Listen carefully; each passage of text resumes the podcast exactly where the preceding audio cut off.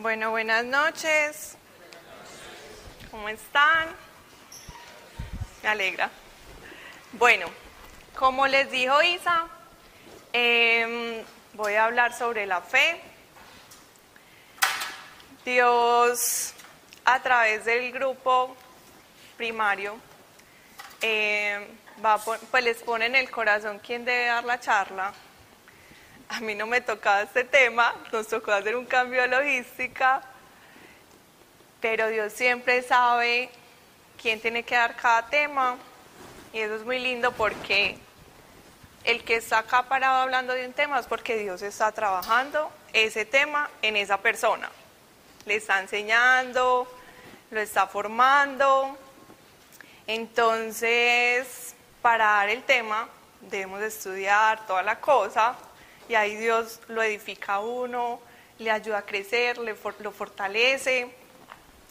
Y mm, bueno, em, voy a hablar sobre la fe, que es un tema demasiado amplio, demasiado para los creyentes, pero voy a tratar como de cogerlo em, de una forma un poquito global, ¿sí? Em, por ejemplo, sabemos que si uno tiene em, la fe como del tamaño de un granito de mostaza, ¿cierto? entonces puede hacer trasladar una montaña. Hay muchas cosas sobre la fe. Pero eh, Dios me puso como en el corazón hacerlo como un poco más general. Em, quiero coger el tema de la fe como en una parte em, del significado de confianza.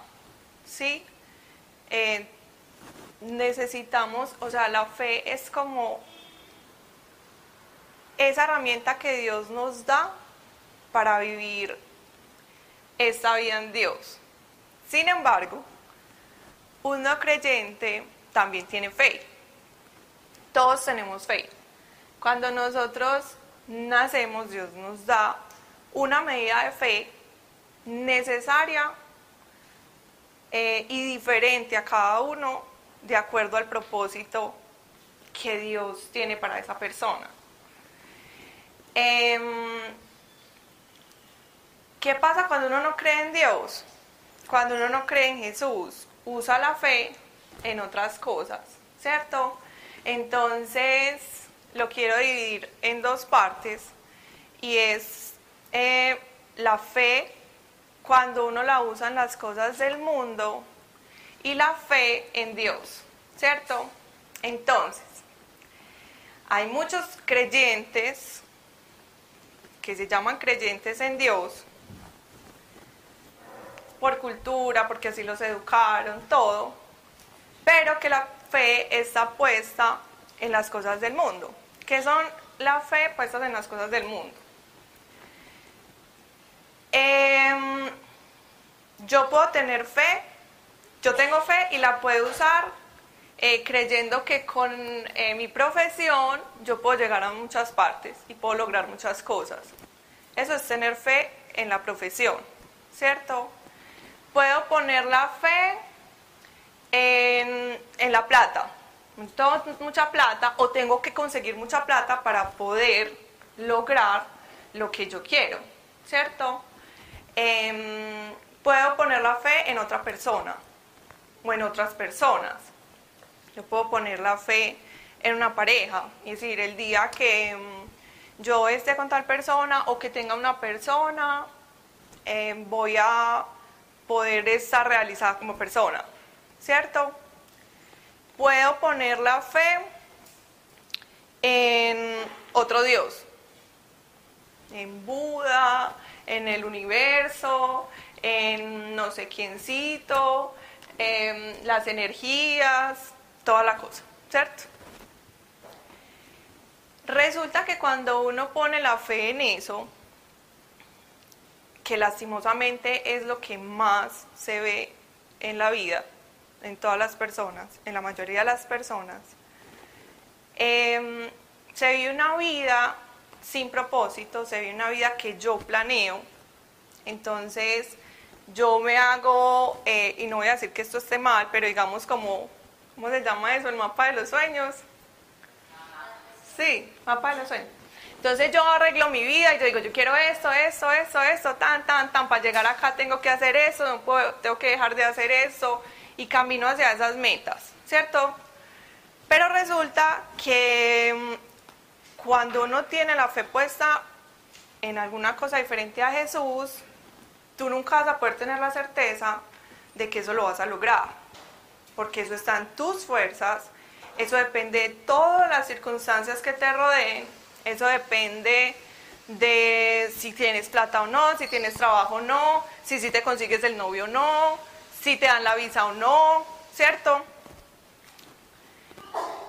Em, entonces es, un, es, un, es una meta que uno no sabe si se va a poder lograr. Mientras tú caminas por esa meta, luchas por esa meta, em, te esfuerzas por esa meta, como no está Jesús primero, entonces hay una falta de identidad súper tesa. La falta de identidad es que no nos conocemos, es que yo no sé ni qué me gusta, qué no me gusta, em, qué quiero, qué no quiero. A mí Dios, yo creo que no fue el año pasado, sino el antepasado, el tiempo pasa muy rápido. Eh, estábamos haciendo un ejercicio y Dios me estaba enseñando a conocerme. Entonces, yo ya llevo seis años en este proceso con Dios, en este camino con Dios, y ahí me decían, si te fueran a dar un regalo, em, ¿qué quisieras de regalo? Por ejemplo, unas flores. ¿Cuáles flores? No cualquiera.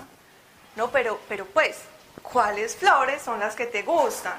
No, pues cualquier flor, pero si uno se va a analizarse, a conocerse, se adentra a uno, y eso lo va haciendo es Dios, Dios se va a empezar a mostrar como, no, pues a usted le pagan bonitas todas las flores, pero usted prefiere eh, tal, ¿cierto? Eh, qué dulce, no cualquiera, pero porque cualquiera, ¿cierto? Nosotros no nos conocemos. A mí me preguntaban antes de Dios, y después de Dios un tiempo. Eh, ¿Qué música te gusta? No, toda, pues yo soy crossover. ¿Cierto? Pero yo no me conocía. Yo no sabía para qué era buena. No sabía para qué era mala. Con Dios uno aprende que uno no tiene que ser bueno en todo. Y esa vida poniendo la fe en las cosas del mundo trae fracasos, trae tristezas, trae depresiones, trae esa falta de propósito, trae esa falta de identidad, trae que tú muy probablemente no cumplas tus sueños. Y además te lleva a vivir la vida de todo el mundo. Entonces, la vida de todo el mundo, eso sea, pues yo tengo que estudiar, estudiar, estudiar, estudiar, estudiar para poder eh, conseguirme un trabajo bueno. Entonces ya no vale el pregrado, tienes que hacer posgrado, ya no vale el posgrado, tienes que hacer la maestría, ya no vale la maestría, ya tienes que hacer un doctorado, porque es que si no, tú no vales nada. Pues si tienes que aprender inglés, porque es que si no, tú no vales nada. Y entonces, listo, entonces vamos en este momento en que la vida del mundo es estudiar, estudiar, estudiar, estudiar. Eh, te casas pues porque no, trabajas primero, eh, vas recogiendo todo, ahorras un poquito, te tenés que conseguir una pareja, tipo 30, 35 años, es como la época de uno casarse, entonces ya hay que pensar pues como en la cosa del matrimonio, eh, pero es que los hijos, pues entonces los viajes, ¿qué vamos a hacer con los viajes? Hijos o viajes, hijos o viajes, un perro. Consigamos un perro, muy fácil, listo. Ahí va todo el mundo. Ese es el estándar del mundo en este momento. Entonces vos vas trabajando más y entonces te van ascendiendo, entonces ya te puedes cambiar de casa. Entonces te vas para una casa más cara, pagas más caro.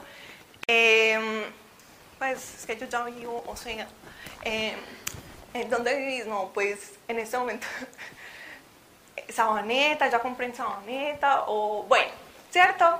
Ahí va como la cosa.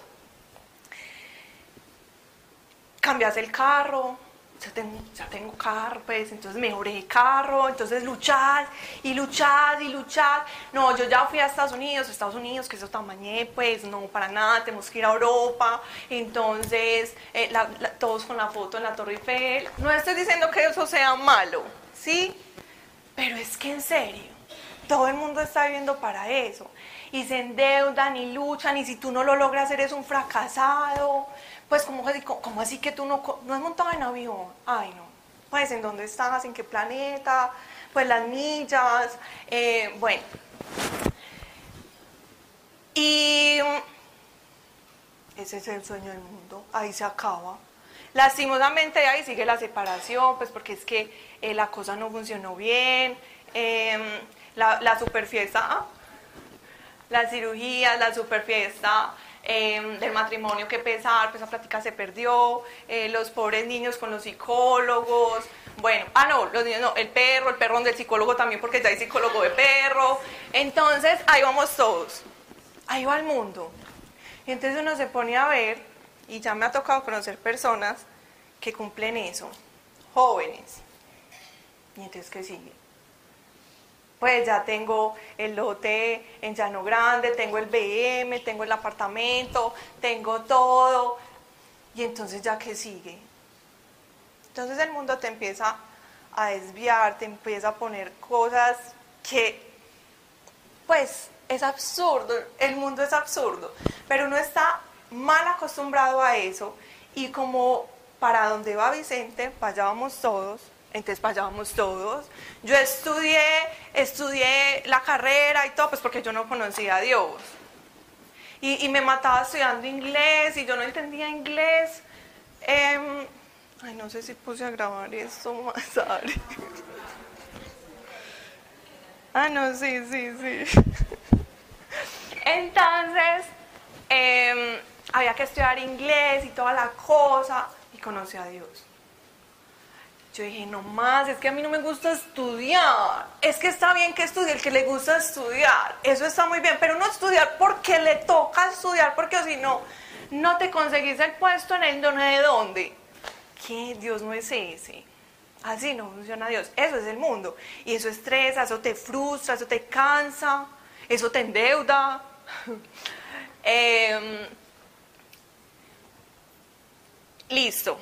Esa es la opción del mundo para allá vamos si tenemos la fe puesta en las cosas del mundo. Todos vamos para lo mismo. Porque el mundo nos pone esos estándares y uno inconscientemente queda ahí metido. Y está el otro lado, que es poner la fe en Jesús, ¿cierto? Cuando yo pongo la fe en Jesús y le digo a Dios, Dios, ¿sabe qué? Yo quiero poner la fe en Jesús. Enséñenme, ayúdenme, esto cómo funciona, cómo se come, de qué se trata. Dios es muy lindo y nos va a ir enseñando eso. Porque como en el mundo estamos y en la mente nosotros está organizada por todo el tiempo que hemos escuchado eso, visto eso, está así, caminando para allá. Entonces todo lo de Dios es muy raro, es diferente. Mm, cuando uno decide poner la fe en Jesús, entonces va a poder llegar al plan de Dios. Dios nos creó a nosotros, a cada uno, con las manos de Él y dijo, ay, bueno, voy a crear a Mariana, así, con poquito pelo, em, con la nariz, todo, toda la cosa. Em, Mariana así pues como para la memoria y toda la cosa, no va a ser demasiado buena, eh, no va a ser su don, su talento, eh, no, va a ser su fortaleza. Em, el estudio tampoco es su, su, mayor, no es su hobby, pues no, esa no es Mariana. Eh, a Mariana le va a gustar mucho hablar de mí, yo no sabía. Eh, yo vendía cualquier cosa. Desde chiquita en el colegio vendía cualquier cosa. Y la gente me decía, Mari, vendeme esto, vendeme, vendeme. Y yo vendía y vendía y vendía. Yo no tenía que hacer ningún esfuerzo. Eh, estudié ingeniería administrativa por el área comercial. Y mm, cuando empecé a conocer de Dios, yo estaba terminando la universidad. Y entonces en el mundo se te va subiendo la cosa. Es que yo soy súper buena vendedora. Soy súper buena vendiendo, tal, yo no tengo que hacer ningún esfuerzo, yo soy súper buena vendedora. Y Dios una vez me dijo en un retiro espiritual a través de alguien, me dijo, es que usted no es muy buena vendedora. Es que yo le di donde la palabra. Yo, ah. Y Dios ahí me dijo que me iba a usar para atraer personas a Dios. Una vez estaba, Dios me mandó a traer las mandarinas de mi casa y yo me yo era como, Dios no, y, y fui, cogí las mandarinas y ahí Dios me mostró, Dios habla mucho por medio de parábolas, lo hacía en la Biblia, lo hace hoy, eh, cogiendo las mandarinas, unas súper difíciles, otras se caían, se reventaban, bueno, Dios me dijo que yo iba a ser pescadora de, de personas para Dios, y ha sido muy lindo porque yo no tengo que hacer ningún esfuerzo, yo hablo de Dios y la gente llega a Dios. Ya sé una parte de mi propósito, que eso solo lo puede ir dando Dios, que lo van caminando aún. Entonces llegamos a poner la fe en Jesús, podemos llegar al plan de Dios. Dios con cada persona, a pesar, además de que nos creó diferentes, tiene, eso está escrito en la Biblia, en Isaías y en Primera de Corintios.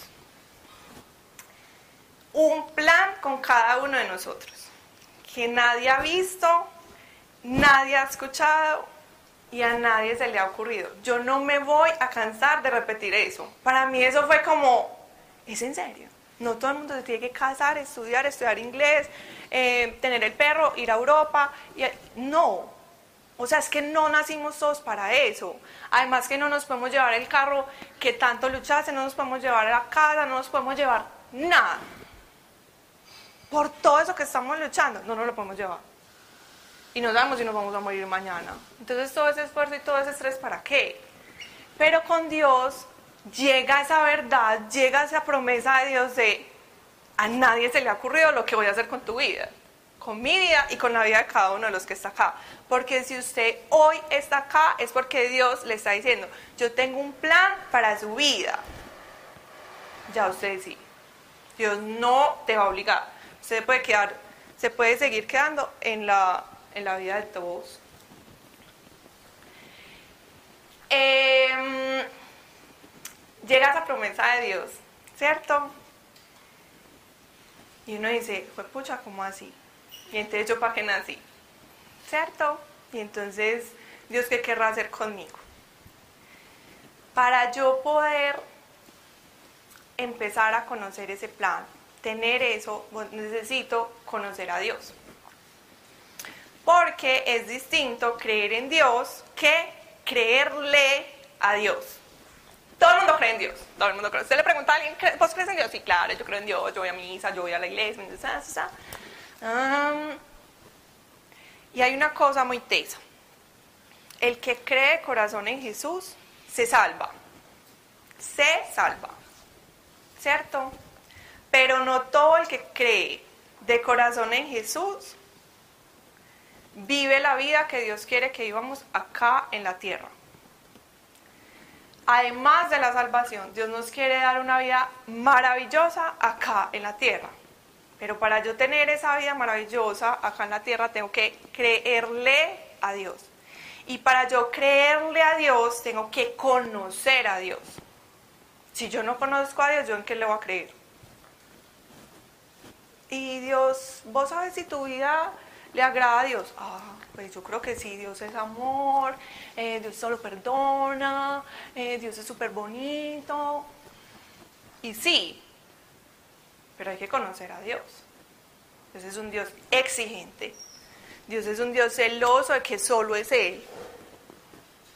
Dios es un Dios de obediencia, de amor que corrige, no de amor que te permite todo y hay que conocerlo. Yo como conozco a Dios, ya en las otras clases he hablado de eso, por medio de la oración, por medio de la lectura de la Biblia, por medio de este tipo de cosas, de reuniones. Y lo más importante es la relación con el Espíritu Santo. Porque si yo no tengo la relación con el Espíritu Santo, puedo leer la Biblia, puedo rezar, puedo Em, asistir a estas cosas, pero mi vida no se transforma. No veo resultados, porque yo tengo que tener una relación personal con Jesús, con Dios y con el Espíritu Santo. Tenemos que perseverar en escuchar a Dios y es una promesa bíblica y Jesús lo dijo. Mis ovejas me conocen y escuchan mi voz. Todos tenemos que aprender a escuchar la voz de Dios. A mí me decían, Dios habla. Dios habla. Pues la Biblia, ¿o qué? ¿Cómo así que Dios habla? Sí, Mariana, Dios habla, Dios habla, Dios habla, habla. Hablarle que yo, por gracia de Dios, eh, para mí ha sido muy fácil obedecerle a Dios. Entonces a mí en principio yo venía acá y que había que hablar con Dios y que y yo llegaba a mi casa. Yo la Dios, ¿cómo está? Mucho gusto, Mariana. Em, tú me conoces, yo a ti no, pero bueno. y, y hablaba con él y entonces yo salía a la calle, había un letrero o algo que yo sabía que Dios estaba como respondiéndome lo que yo le decía en la pieza. Y yo, esto funciona, esto funciona. Pero yo no sentía como la voz, pues así que Dios habla. Y a los dos años de los que en los que yo estaba con Dios, yo estaba viendo en Estados Unidos, me estaba bañando y todo el día yo le hablaba a Dios. A mí se me, pues ya se me olvidó que no es normal hablar con Dios ¿cierto? Pues porque yo voy por la calle, canto, todo, eh, porque para mí ya es normal hablar con Dios. Y me estaba bañando y Dios me habló en el corazón. Lo de Dios no asusta. Lo de Dios no es como un espanto, una cosa así. Lo otro se asusta, lo de Dios no. Lo de Dios te da un gozo y una cosa que uno se quiere morir de la emoción. Y cuando Dios me empezó a hablar, yo no lo podía creer yo no lo podía creer. Yo decía, esto es increíble. Pero, eh, de hecho, allá tomé la decisión de dedicarme solo a Dios, a vender a Dios gratis. Ya se llama vender a Dios gratis. Y cuando llegué a Estados Unidos estuve así dos años y medio hasta que Dios le dio, porque Mariana iba a trabajar. Eh, ahorita llego allá. Entonces, mm, vuelvo, vuelvo, vuelvo. Listo, hay que conocer a Dios, hay que tener una relación con el Espíritu Santo. No solo nos podemos quedar con lo que escuchamos, con lo que leemos, tenemos que tener esa relación con Él. Así usted no escuche nada, no sienta nada, no entienda nada, persevere, persevere, persevere, persevere. La clase de hace ocho días que la dio Steffi, hoy no vino, es un testimonio de perseverancia. Ella lleva cinco años en este grupo. Y ella lo dijo. Yo apenas el año pasado estoy entendiendo, empecé a entender y empezó a experimentar la voz de Dios. Es perseverancia. Dios si lo promete, lo cumple. Y no por el hecho de que no sea cuando tú quieres, como tú quieres, no significa que Dios no lo vaya a hacer. Persevera. Em, hay que conocer a Dios. Cuando tú empiezas a conocer a Dios, Dios se va a ir revelando cosas sobre tu vida que tú ni idea, ni idea, porque nosotros no nos conocemos. Dios quiere sacar de nosotros todo el potencial que Él puso en nosotros para cumplir un propósito que nadie se ha imaginado. Pero cuando yo conozco a Dios, empiezo a conocer a Dios, Dios es infinito y nunca lo vamos a terminar de conocer, pero al menos acabamos, ¿cierto? Conociendo cada día, conociendo. Para yo creerle a Dios tengo que conocerlo. Y a medida que yo voy escuchando, a medida que yo voy leyendo, a medida que Dios me va revelando, tengo que y debo obedecer. La fe es de tomar decisiones cada momento de la vida cada momento tú vas a tener la opción de hacerlo a la manera de Dios o hacerlo a la manera que estás acostumbrado. En cualquier situación, de cualquier tema que uno hable, eh, cualquier cosa, siempre vas a tener la opción de hacerlo a la manera de Dios o hacerlo como a ti te parece, como a ti te gusta, lo que el mundo te enseñó. Empezar a conocer las verdades de Dios a veces es muy teso, ¿cierto? Uno viene aquí a veces y le salen con unos temas que no es como, ¿ah? ¿Qué? No, pues a mí no me parece. Y eso es normal, y eso es parte de este proceso, y eso es parte de, de caminar en Dios.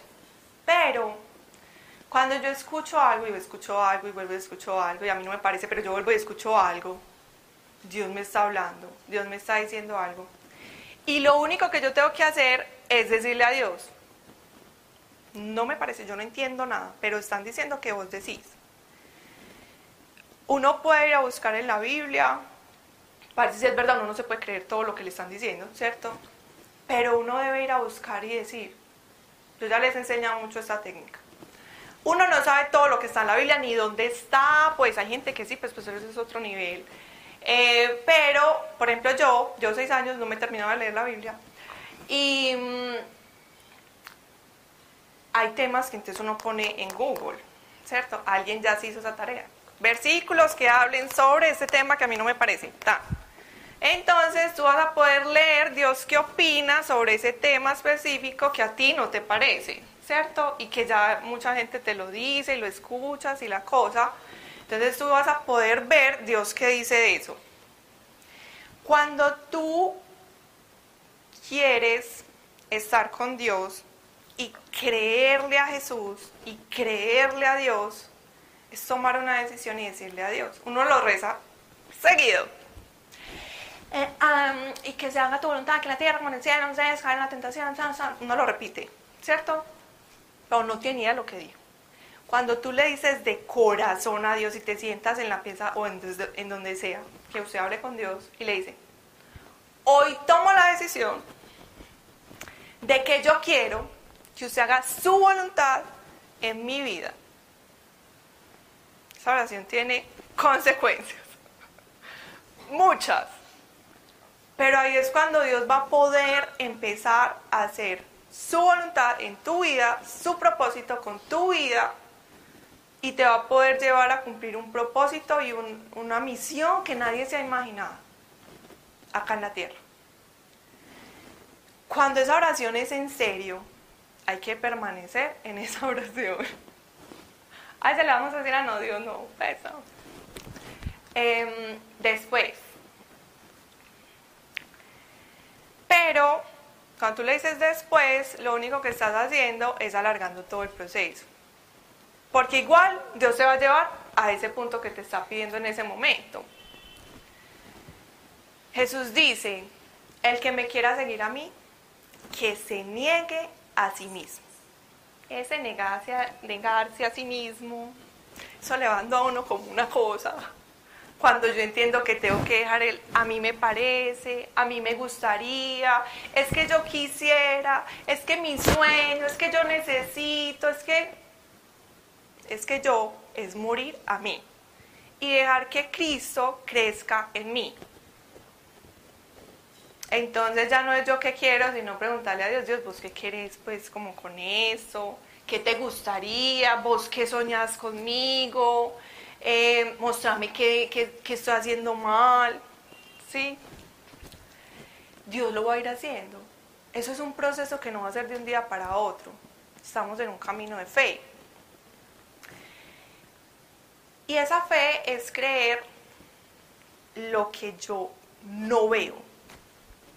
Si lo vemos hoy, entonces ya no necesitamos la fe para nada, pues ya lo veo, lo toco todo, lo experimento. Fe es creer lo que yo no veo. Y Dios nos va a ir mostrando, o si Dios nos dice en la Biblia algo, es creerlo, que aunque a mí no me parezca en este momento, porque mi vida está contaminada de todo lo que el mundo me ha enseñado, pero si Dios me está poniendo algo es porque es bueno para mí. Dios no es el viejito allá, pues el anticuado, que ay no, que qué pecado, que qué pereza, esto no lo hagan porque a mí, pues, porque a mí no me parece. Dios todo lo que dice es para bien de nosotros. Y lo que dice que no debemos hacer es porque no nos conviene hacerlo. Trae consecuencias. Puede que uno no las vea, pero trae consecuencias. Todo tiene consecuencias. Em, muchas veces de pronto las visibles no son tan escandalosas, pero las espirituales sí. Y estamos en un mundo espiritual que maneja un mundo material. Y hay que conocer ese mundo espiritual. Em, en el mundo espiritual todo funciona y es muy teso, pero es así, al revés de cómo funciona acá, en el mundo. Eh, eso lo hemos hablado varias veces, que es que si tú quieres tener, entonces tienes que ahorrar, tienes que guardar, tienes que reservar, ¿cierto? Eso es lo que nos han enseñado. Y Dios se va y te dice, si usted quiere algo, de, de ese algo, de, de ese algo, pero Dios como, pues yo necesito es más, pues como voy a dar de lo poquito, no importa. Las leyes de Dios y los principios de Dios funcionan distinto a como nos han enseñado acá. Pero entonces yo decido creerle a Dios y empezar a hacer las cosas diferentes. Yo tomo la decisión. Dios nunca nos va a obligar a nada, jamás, porque nos dio el libre albedrío. Yo decido yo decido. Que a veces es maluco uno tener que decidir. Fuera más fácil donde Dios nos pusiera a hacerlo y ya, pero ahí no estaría la libertad del amor de Dios. Lo habló, yo creo que Steffi. Entonces, em, hemos hablado de que la fe es como un músculo. Todos la tenemos. ¿cierto? Yo tengo este músculo aquí. Eh, Luigi, por favor, hazme la demostración de tu músculo. Muestra, muestra, por favor. Eso. ¿Cierto? Entonces todos tenemos este músculo. ¿Sí? Ah, ¿este qué? Todos tenemos este músculo. Mariana no ejercita este músculo, pues si, si lo notan, pues cierto, eh, no ejercito como muchos músculos que digamos. Entonces mi músculo no está grande, fortalecido, no, él no está, ¿cierto? El de Luigi, Luigi lo creo que lo trabaja todos los días, en no sé cuántas horas, en el gimnasio, tan, trabaja el músculo, entonces el músculo de él está grande, eh, fuerte, toda la cosa. Lo mismo pasa con la fe. Si yo nunca uso la fe en Jesús, mi fe no se va a, a fortalecer.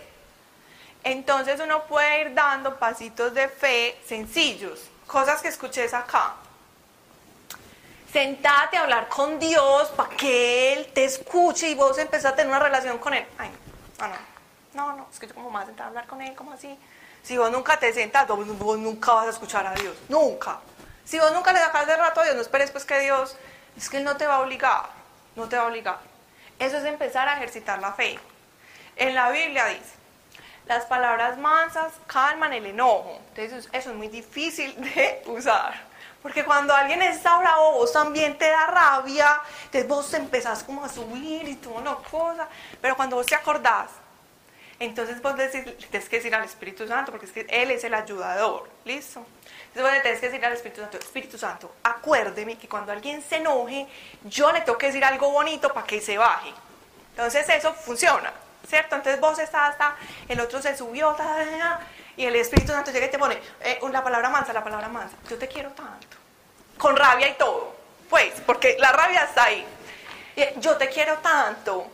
Y vas a ver cómo la fe funciona. Porque es que la Biblia es verdad. Una verdad se tiene que experimentar. Si no, apague esto y vámonos, porque eso no tendría sentido, pues. Pero eso funciona. Lo que Dios dice funciona. Es verdad.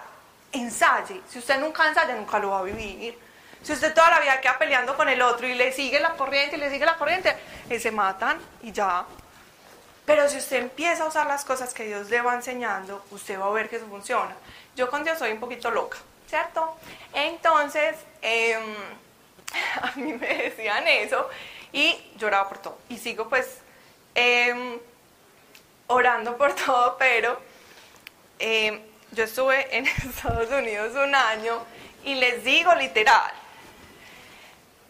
una vez me pasé un rato orando por la montaña, que estaba al lado mío. Ojalá, gracias a Dios me cayó porque me hubiera matado a mí. En el nombre de Jesús, esta montaña se mueve porque como Dios dice que eh, si mi fe es como un granito de mostaza y le digo a la montaña que se tire allá, ya se tiene que tirar. No pasaba nada. Mi fe todavía no estaba tan fuerte.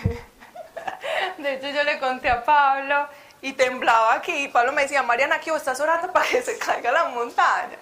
Pero es cuestión de usar las cosas. Eso es una herramienta. La Biblia es una herramienta que Dios nos da para vivir como Él nos quiere eh, enseñar a vivir. Si yo nunca lo uso, pues no, no. Si a mí Dios me dice que yo tengo que perdonar y usted toda la vida se va es que ese no tiene perdón, no tiene perdón, eh, y le queda hablando mal de esa persona toda la vida, y entonces Dios dice los siguientes dos puntos, si usted no perdona, yo no lo perdono y ya. Pero como así, ay no, no, no, no, ese no es Dios, pues, ¿qué es eso tan horrible? No es que ese es Dios. Y lo decimos en el Padre nuestro todas las veces que rezamos al Padre nuestro. Y perdona nuestras ofensas, como también nosotros perdonamos a los que nos ofenden. Pero, ¿quién lo cumple? Una señora una vez muy sabia me dijo, yo me salto ese pedazo del Padre Nuestro. Yo, yo una mujer que sabe lo que está hablando, pues. Porque es que todo el mundo lo repite y lo repite y lo repite. Y yo, eso es bueno, eso es bueno porque Dios ve el corazón. No saltáselo. Si usted no lo cumple, no lo diga. A Dios no lo engañan con rosarios y Padre Nuestro, ni, con, ni yendo a caminar a Girardota, no sé cómo. Dios ve es el corazón de la persona. Que es que lo odio, pues pucha, es que cómo se le ocurre, es que se merece todo. Dios, pero yo decido perdonarlo por fe. Decido. Y Dios viene y se puede demorar un año, pero te va poniendo el perdón en el corazón. Porque tú lo decidiste y Él te respalda esa decisión. No estamos solos. Perdonar es humanamente imposible. Em, vamos conociendo a Dios. Dios nos va a ir mostrando cosas y las cosas de Dios a veces son como demasiado. Es como, no, no, yo no, no, no, no. Les voy a contar una historia resumida que la vemos en clase de sanación del corazón, pero voy a otro punto, que es eh, la de Gedeón. Está entre todo el capítulo 6, 7 y 8 de jueces, el libro de jueces. Entonces voy a hacer así un super resumen. Em, estaba el pueblo de Israel peleando con otros, pues porque en eso se la pasan, eh, se llamaban los madianitas, y en ese momento el pueblo de Israel estaba mal con Dios. ¿Qué es estar mal con Dios? Lo que nos pasa a nosotros. No tenemos la fe puesta en Jesús, sino por allá en quién sabe qué. Así estaban ellos. Entonces, ¿qué pasa cuando uno pone la fe en otra cosa que no es Jesús? Le va mal en todo. Siempre pasa. Y más cuando usted conoce a Dios. Se arranca por allá y se desvía. Y es muy fácil desviarse. Mucho. Pero cuando menos pensamos como, ¿qué está pasando? ¿Qué está pasando? Y es porque los ojos se, se fueron para las circunstancias, los ojos se pusieron en la meta, mi meta. Es fácil, pero hay que ser conscientes de eso y decirle al Espíritu Santo y todo, ayúdanos a permanecer en la fe, que mis ojos estén en ti Jesús.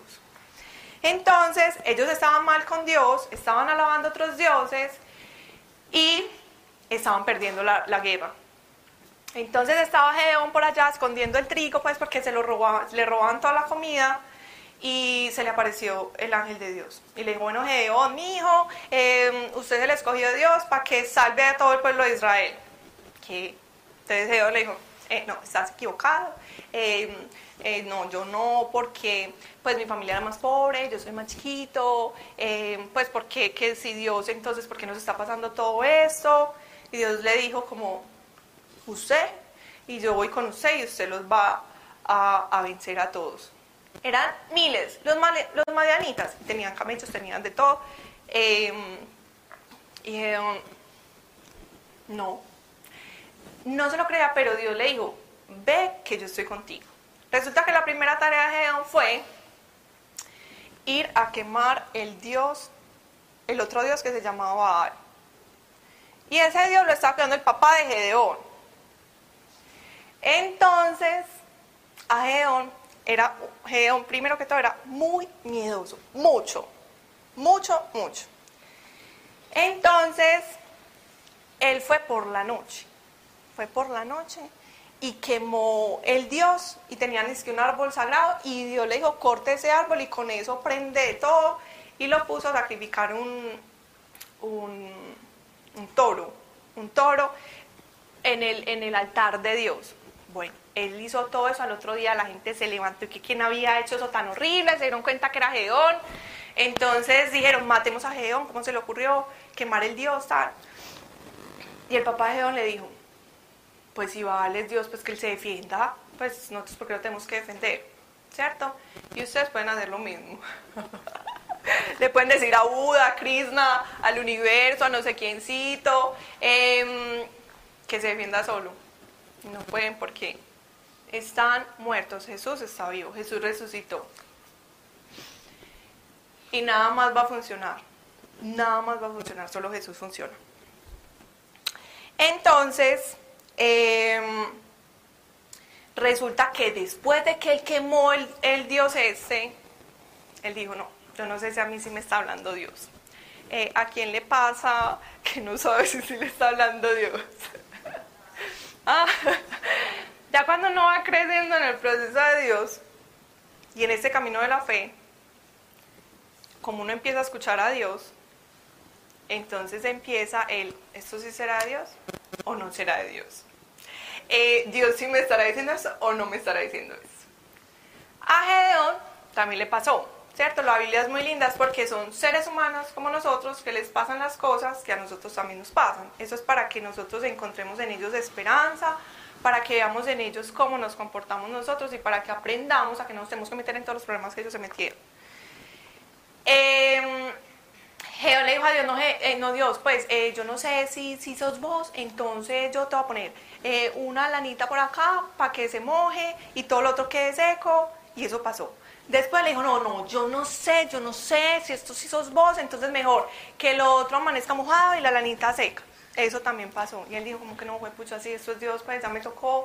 Eh, es que piensen en ese momento que a ustedes Dios les diga, bueno, Sari, tú eres la encargada de ir a solucionar el problema que tenemos con Maduro eh, allá en Venezuela para que la gente pueda... pues espérate Dios, como así que Maduro la cosa, yo qué puedo hacer? Pero ese es Dios. Y son cosas que Dios, ojalá, o madre, Dios cogiera a alguien y le dijera, listo, tú eres el encargado de solucionar esto, yo te voy a acompañar y vamos a, liberar este pueblo que está llevado, ¿cierto? Oh, pero, y entonces uno dice, ah, hay que confiar en Dios para poder hacer eso. Entonces, Agedon dijo, listo, entonces yo soy el encargado de... Mm, deben ser estos madianitas, vamos a conseguirnos a todos los pueblos que podamos. Y fue y se consiguió todos los pueblos que pudo, literal. Eh, eso está escrito en la Biblia en dos páginas. Listo, para eso pasaron días, yo me imagino que meses, pues eso no es como que, ay, porque aquí seguía acá, no, eso es un proceso. Él se fue y se consiguió todos los pueblos amigos que se querían unir a él para vencer a los madianitas. Más de 30 mil personas se consiguió Gedeón listos para pelear.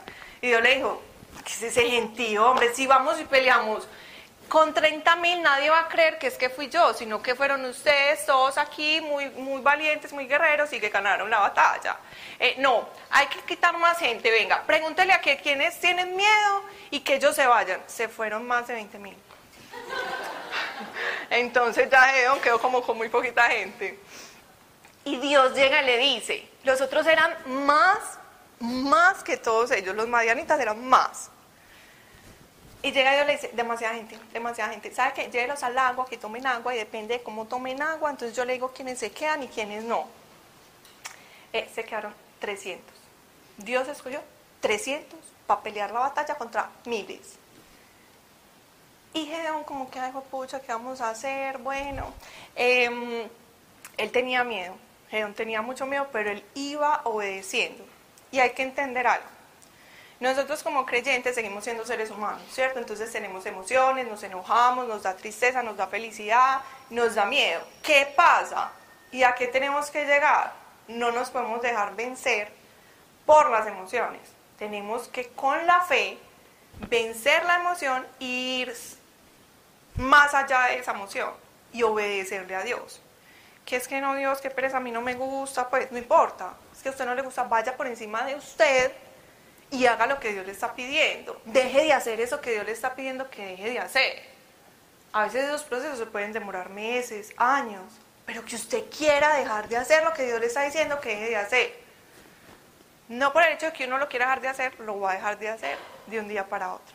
Puede pasar porque Dios hace ese tipo de cosas, pero también puede pasar que no. Pero que vos querás hacer lo que Dios te está Em, pidiendo. Entonces, Gedeón con todo el susto y toda la cosa, Dios es muy lindo y en cada proceso que nos mete, Él nos va a respaldar. Si no salen los respaldos, eso no es de Dios. Dios te va a ir respaldando y Dios te va a ir mostrando que Él sí está ahí. Cuando las cosas no fluyen bien, cuando las cosas no se dan, Dios está como, ¿qué está haciendo? ¿Usted qué está haciendo? ¿Usted qué está haciendo? No significa que donde Dios nos vaya a poner, todo nos va a gustar. Ay, no sé, como no me gusta, esto no es de Dios. No, antes ahí te está formando el carácter. ¿Cierto? Em, se fue, resulta que Dios le dijo a Gedeón, Gedeón, ¿sabe qué? Eh, para que usted esté más tranquilo, vaya donde los madianitas, al campamento de ellos y escuche lo que están hablando. Pues yo me imagino la travesía del mar, que no me vayan a ver, tengo que ir a escuchar en el campamento del enemigo, se fue y justo pues cuando él llegó estaba hablando, estaban hablando dos madianitas y uno le dijo al otro, ¿sabes qué? Tuve un sueño. Eh, y el otro le dijo, ¿qué, ¿qué soñaste? Entonces le dijo, eh, soñé que había una cosa que caía así por la montaña a donde los madianitas y el otro él mismo le dijo, Dios le entregó los madianitas a Gedeón. Y Gedeón estaba escuchando eso. Y él dijo, ah, no, listo. Ah, la cosa es que él había ido con el criado, pues porque él solo le daba mucho miedo, entonces allá estaba con el y Dios le decía, si, si tiene mucho miedo, vayan con el, con el criado. Dios es muy lindo y nos conoce las debilidades. Pero Dios, a pesar de nuestras debilidades, nos quiere usar.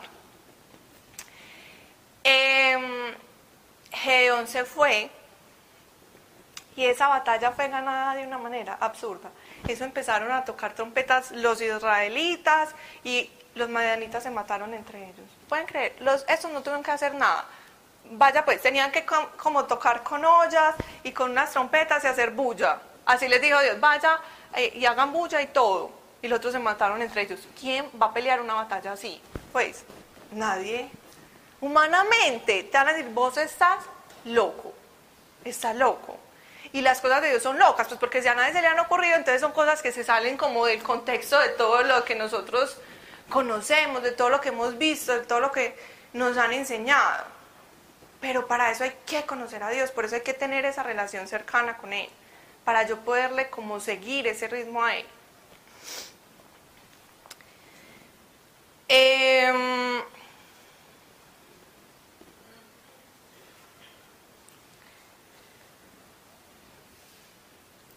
obedecerle a Dios a veces duele, cuesta, es difícil, pero siempre va a tener una recompensa si yo no estoy dispuesto a eso, primero ore, ¿cierto?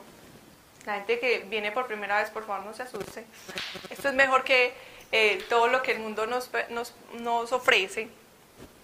Además, porque esto yo digo que es como montar en una montaña rusa y esto arranca, uno no sabe para dónde va, cuando se cayó, cuando volvió a subir, eso va a mil.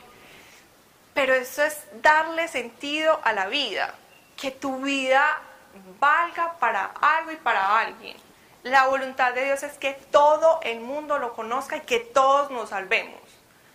Y le dio por usar al ser humano. Pues él literal podría bajar a la tierra y decir, yo soy Dios, hola, eh, listo, eh, todos conozcan y se salvan y ya. No. Vino Jesús y todavía así ni siquiera pues creímos. Pero él decidió usar al ser humano para darse a conocer él para glorificarse en nuestras vidas, usar nuestras vidas para algo donde Él se muestre. Em, es renunciar a ese plan de vida que uno tiene y cederle el control. En el mundo nos han enseñado a controlar todo, que todo nos lo tenemos que ganar. Pero con la fe es por gracia, a mí, eh, Dios me ha ido formando mucho en la fe y empezó, cuando yo empecé con Dios, les tocó a los que estaban, pues con los que, con los que empezamos, que Bruno se perdió, Bruno mi perro se perdió. 15 días. Y yo estaba empezando con Dios. Yo dije, Dios me trae el perro a la casa, yo no sé. Pero en mi casa, Mariana, hay que poner los letreros. No, yo no voy a poner letreros de nada. Dios me va a traer el perro a la casa. Entonces yo le tengo canción a todos los momentos de Dios. Entonces en ese momento estaba, pues estaba con la de Jesús Adrián, se llama Esperar en ti. Esperar en ti, difícil sé que es, pero yo no confío con la mente, confío con el corazón. Ustedes no saben, yo lloraba en mi pieza. Yo, yo no confío con la mente, confío con el corazón, pero tráeme el perro. Pero eso me ayudó a mantenerme ahí, por honrar a los papás, porque también estaba aprendiendo a honrar a los papás, que hay que obedecerles en todo. Entonces, em, mi mamá ya llevaba Bruno ocho días perdido. ¿Qué los letreros, Mariana? Mi hermanito estaba furioso y yo listo, no, pues hagamos los letreros, hicimos, mi hermanito hizo los letreros. Yo les dije, yo los acompaño, llenamos Envigado de letreros de Bruno. Llegamos a la casa y se ganó, se largó una granizada que tumbó todos los letreros que vamos pues. Yo les dije, yo ya hice mi parte. Eh, ah, que conse, ya obedecí la cosa, Dios. Y fue un proceso muy teso, pero donde Dios me formó demasiado la fe. Y yo estaba ahí y yo me quedaba parada y yo le decía a Dios. Y fui una vez al grupo, en, en ese momento. Eh, estaba como en, en, medio de eso cuando conté la historia. Y alguien muy teso Dios llega y me dice, ¿qué? ¿Usted no buscó el perro? Yo ya hubiera buscado, no es que yo... ¡oh! boté el perro, soy una bruta. Yo me que, ustedes no saben lo que a mí me dio, colapsé. Yo colapsé, yo dije, ¿cómo no busqué el perro? ¿Qué voy a hacer? Llegué a mi casa, yo lloraba, yo no lo podía creer y Dios es muy lindo. Me llamó alguien también del grupo, mi hijo voy a amar. Yo le decía, bota el perro, es que talcito, dijo. Y, y me dice, te puedes ir el papa, el que sea, que tal cosa, pero si tú tienes fe, te quedas ahí parada. Y tienes que confiar. Ah, no. Listo, que me dijeron, Mariana volvió, se calmó. Listo, Dios, yo no confío con la mente, confío con el corazón, seguimos cantando. A los 15 días, eh, yo iba para la universidad, estaba con un blue jean, con un blue jean, no, con un jean blanco. Y mi mamá dijo, ese jean, Mariana, tan blanco, para este día. yo, mami, pues normal. Eh, llegó mi hermanito de clase 6 en el carro. Yo estaba haciendo la arepa cuando entra mi hermano con el perro en el carro al parqueadero de mi casa y yo mismo miré para arriba y yo, te pasas, te pasas, Dios, te pasas. Allá llegó el perro. Bruno se ha perdido y ustedes no se imaginan Dios como me enseña con Bruno. Ah, no, yo no tengo hijos, pero para cuando vaya a crear los hijos, eh, eso es una cosa impresionante. Bruno es un instrumento de Dios. Pero con esas pérdidas de Bruno ya se pierde y yo soy como que, ah, no, pues Dios lo vuelve a traer. Y sí, gracias a Dios siempre lo llevo. Em, he ido caminando en este proceso de fe con la plata. Ha sido un proceso que Dios me formó. Cuando yo empecé en el grupo, entonces empecé a escuchar la palabra diezmo entonces uno ahí colapsa, le mencionan a uno la palabra plata y no es como, esta gente, acá no pedimos diezmo, bueno. Pero uno le dice, no, no, esto, se lo roban, no, ¿cómo va a dar el diezmo?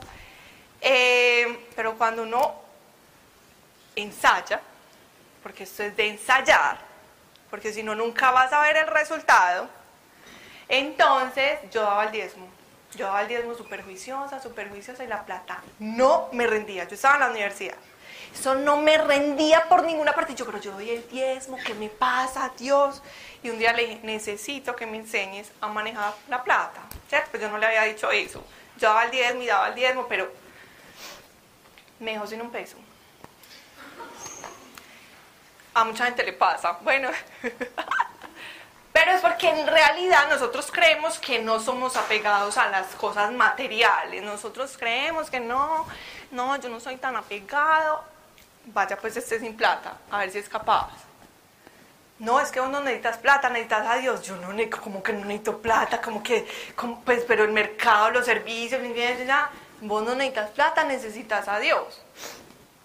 Y fue muy lindo porque hace como dos meses, yo creo, más o menos, o tres, no me acuerdo, em, yo ya le había escuchado este tipo de historias a la gente, pero a mí no me ha pasado y uno es como que, no.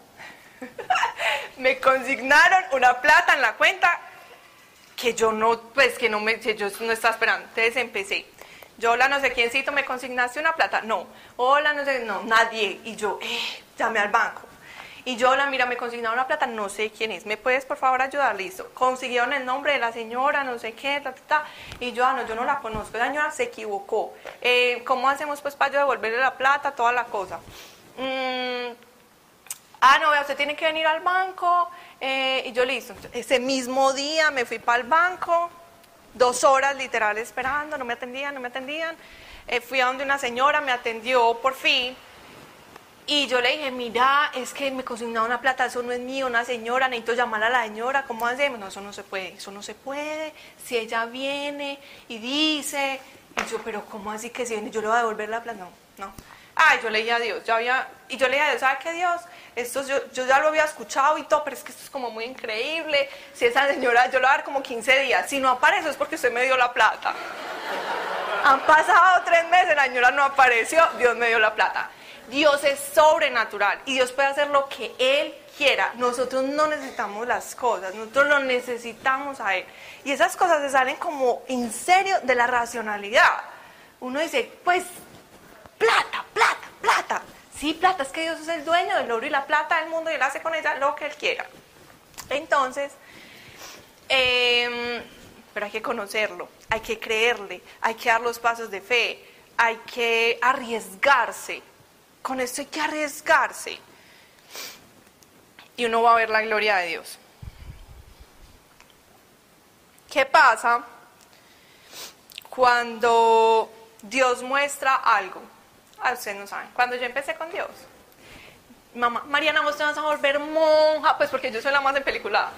Mariana, te vas a volver monja, ¿qué es esto? Yo, ahí mismo oré.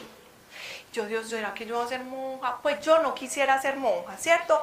Pero si vos me querés monja, pues porque voy a ser súper feliz siendo monja, pues yo no sé, todavía no, pero vos irás a hacer eso. Em, yo me quisiera como casar, ¿cierto? Y Dios, hubo un momento en que me dijo, no vas a ser monja Mariana, te vas a casar. Eh, Dios dice la palabra, te vas a casar y yo arranco. Iba a la iglesia, y yo, ¿cuál, cuál es mi esposo? Tan? Venía al grupo y yo, y yo miraba, y yo, ¿cuál va a ser mi esposo? ¿Cuál va a ser mi esposo? La película. Ay.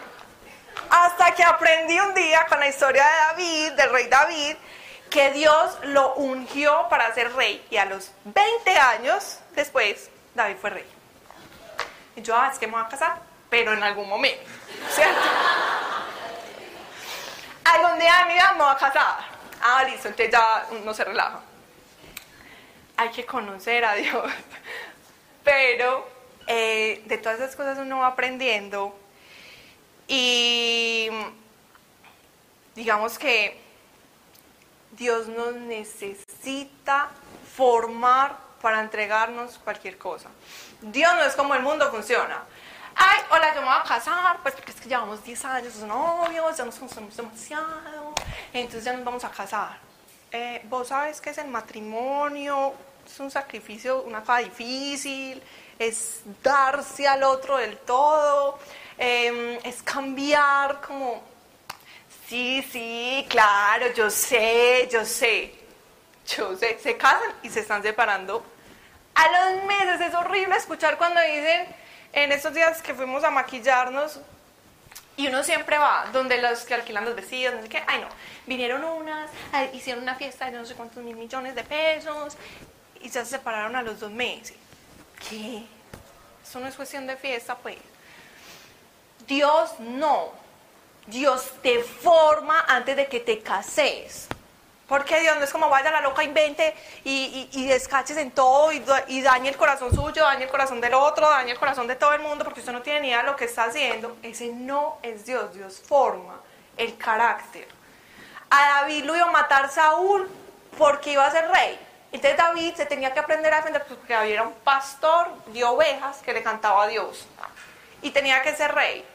Entonces tenía que coger ese carácter de rey, tenía que aprender a ser guerrero, literal. Y le tocó aprender a pelear. A nosotros nos toca aprender lo que Dios nos necesite enseñar para las cosas que Él nos quiere entregar. Em, esa formación es de tiempo, de años. Eso no es que, ay, hola, hay gente que le pasa eso. Hola, conocí a Dios, yo ya sé, voy a ser pastor y arman una iglesia mañana. Ah, entonces claro que les puede, les puede la plata, les puede todo, no están preparados, chao. Ahí no hay nada. Dios forma el carácter para todo. Entonces, por ejemplo, para yo casarme, Dios me está formando el carácter. Con mis papás, con mis hermanos, em, en la empresa. Dios a mí me mostró, por ejemplo, que yo le hablaba horrible a Daniel, mi hermano, que se casó. Pero horrible. Y para mí era normal. Pues, y yo no sabía que le hablaba mal. Pues yo normal, ese era el trato. Pero todo se lo criticaba, todo le decía que estaba mal.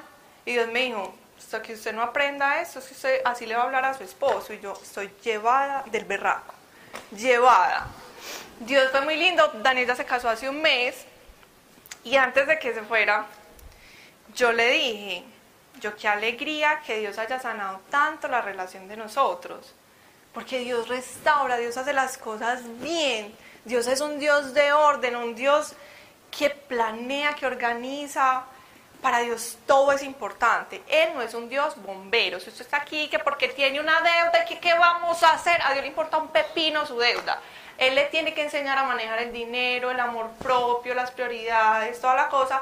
Y él te, y él te soluciona lo de la deuda. Te la soluciona. Pero eso no es lo que le importa a Dios.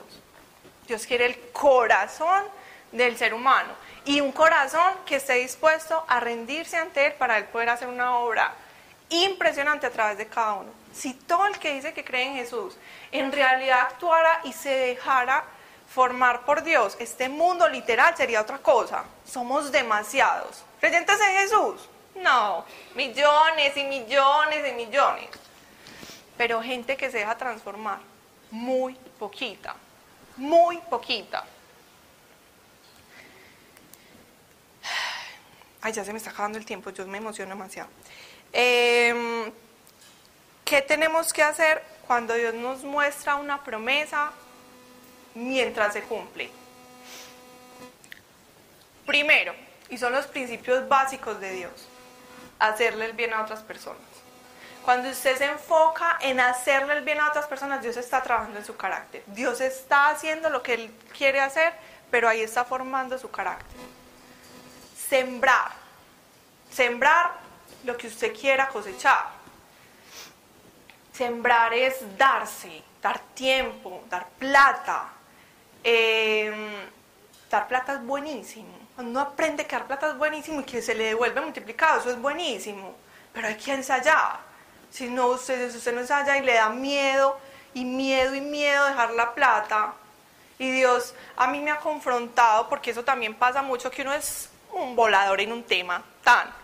Pero llega la carne, llega la humanidad y uno vuelve como con ese miedo, como que fue pucha. Em, a mí el mes pasado me pagaron muy poquito. Y yo decía, yo, ¿qué voy a hacer? Además porque me tuve la genialidad de, que iba a ahorrar con la empresa, entonces me sacan una plata y bueno. Y yo, Dios, esto no me va a. Pero vuelvo a los dos años y medio donde Dios me mantuvo y yo le decía a Dios, no, no importa, no importa, no sé. Entonces la plata se empieza a acabar, ¿cierto?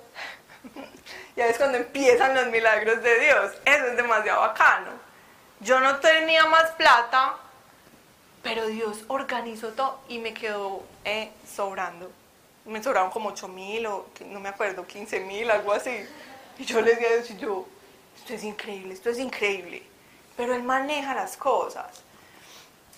Y es un proceso. No significa que si yo empiezo a diezmar hoy a dar plata 20 mañana ya nada me va a faltar. No, porque es que Dios está formando el carácter y hay que perseverar en la fe. Y hay que hacer y hacer y sembrar. Cuando tú siembras una semillita, ahí ya el otro día no dijo, bruto, pues las naranjas acá, eh, cójame todas. No, eso se demora, crece, todo se va fortaleciendo y después da el fruto. Es un proceso.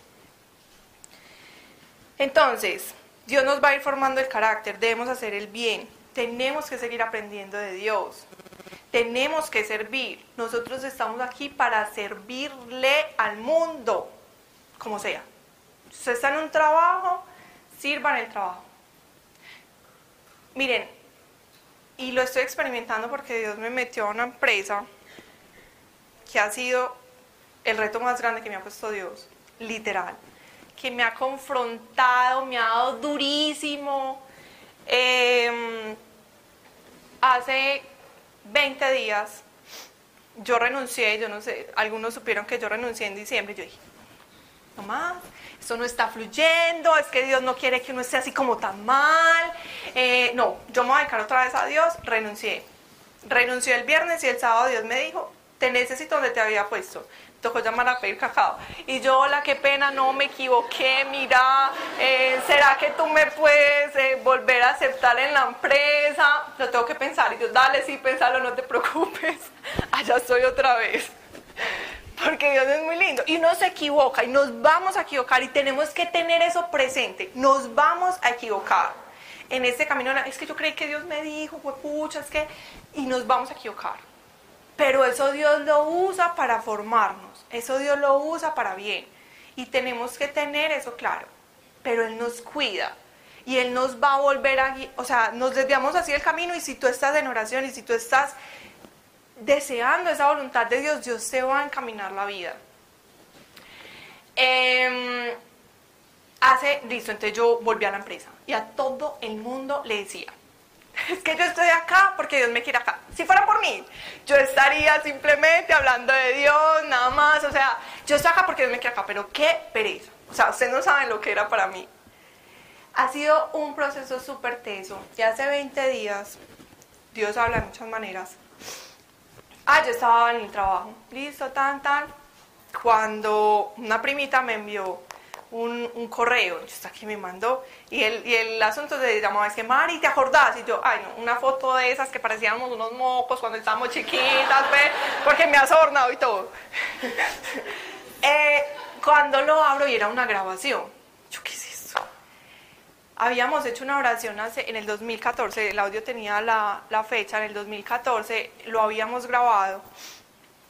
Ella lo escribió y de regalo le dijo a un hombre de Dios que la leyera y grabó esa, como esa oración que él estaba leyendo. Entonces yo, yo dije, ¿qué es eso? Me pongo los audífonos. Mariana, así empezaba la oración. Mariana, necesito que hagas todo con amor. Sin amor, nada me sirve. Es mejor que eches toda la basura, así te hayas esforzado demasiado, porque a mí no me importa el hacer, me importa el corazón. Es mejor que hagas como si cogieras un montón de lápices, los quiebres a la mitad y los botes a la basura. Ustedes no saben lo que a mí me dio. Yo colapsé en ese momento y yo dije, estoy, no, la, embarré, soy lo peor. Yo le decía a Dios, Dios, es que esto tan horrible, o es porque. Y Dios es divino, porque a pesar de la burrada de uno, Él sigue haciendo. Me tocó ponerme a orar. Yo decía, las cosas con amor, ¿cómo así? Me fui al otro día. Eh, y empecé a leer un libro que tenía ahí guardado hace tiempo que se llamaba Enamórate del amor y hablaba de, la, de las relaciones, pero Dios me lo cogió con el tema del trabajo y empiezo yo a leer, que me lo sé pues casi que de memoria. El amor todo lo espera, todo lo soporta, todo lo perdona, todo lo nada, es paciente, no busca lo suyo, no es orgulloso, no es celoso. Y yo decía, no cumplo ni una de esas cosas con el trabajo, ni una. Yo estoy jodida pues, jodida. Yo dije, es que esto no es de saber. Y Dios es muy lindo porque aquí vamos haciendo lo que podemos. Y mientras uno está dispuesto, Dios nos va a corregir. Y Dios nos va a enseñar. Y Dios nos va a mostrar que estamos haciendo mal.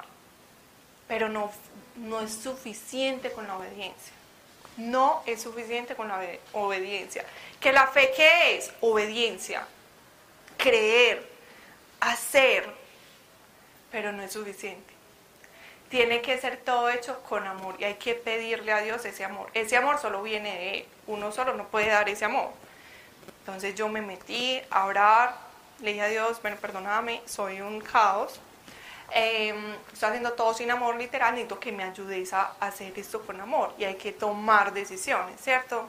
Entonces, algo en lo que me estoy enfocando, por ejemplo, es no hablar mal de la empresa, em, pues tratar de ver lo bueno y no lo malo es difícil y ha sido un reto para mí. Y cuando pues Dios está trabajando muchas cosas en mí, perdón, y una de las cosas difíciles que Dios nos pide es estar alegres en la prueba, que eso está en Santiago 1, del 2 al 5. Eso se llama longanimidad, pero son cosas que da el Espíritu Santo y que estamos en ese proceso de llegar allá de se cayó el mundo, ay, se cayó el mundo, qué pesar, me gané el baloto, ay, qué, bueno, me gané el baloto, pues, pero no que me morí, no que...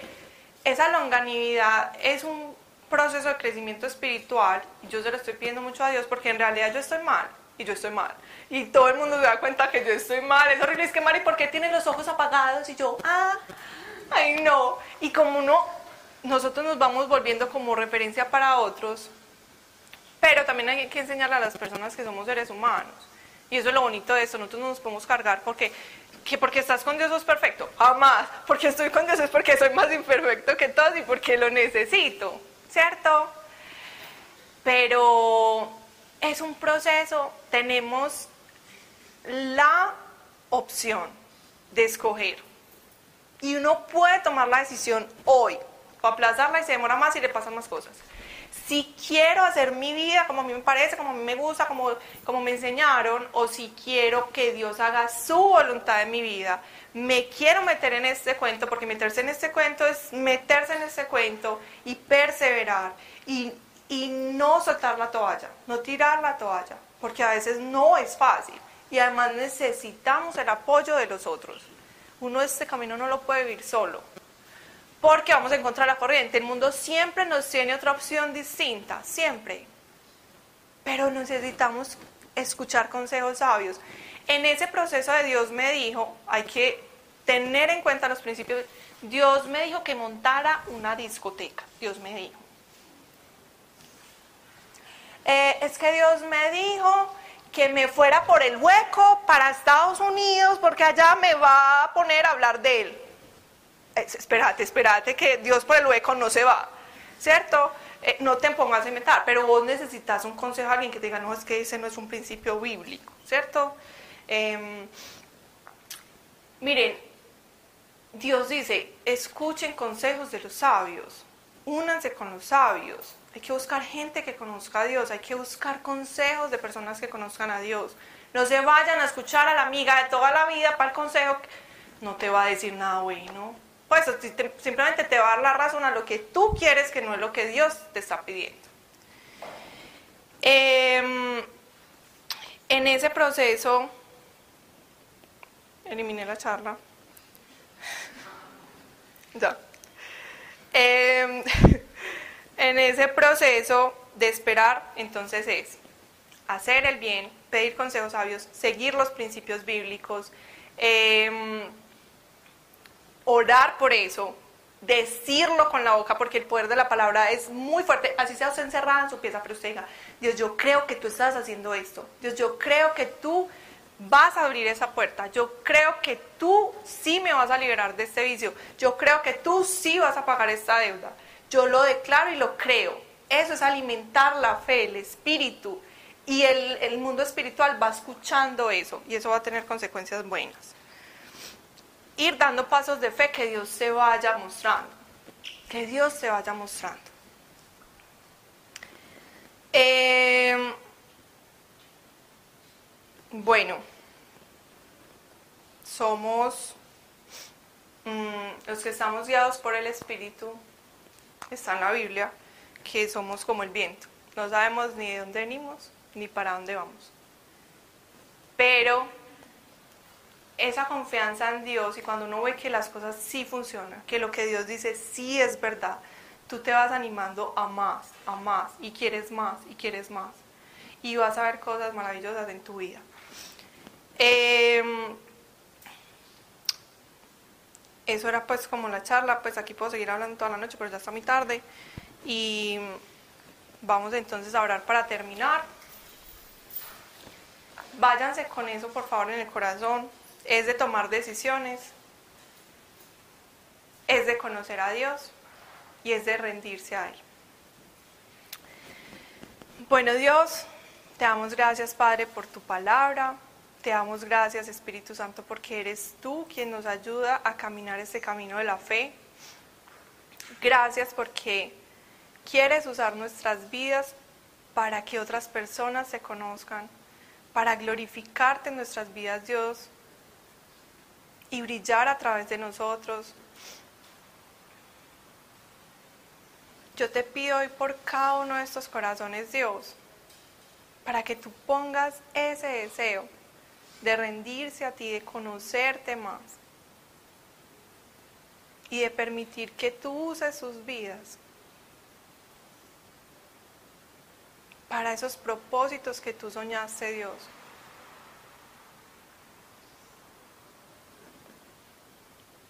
Llévanos a usar la fe que nos dice. Ayúdanos a fortalecer esa relación que tenemos contigo, Dios, a conocerte más.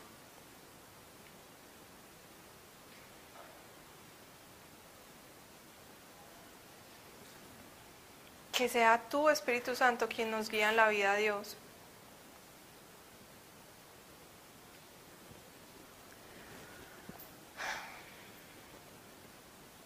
Te damos gracias por estos espacios, te damos gracias porque nos permites conocerte, porque nos llamaste.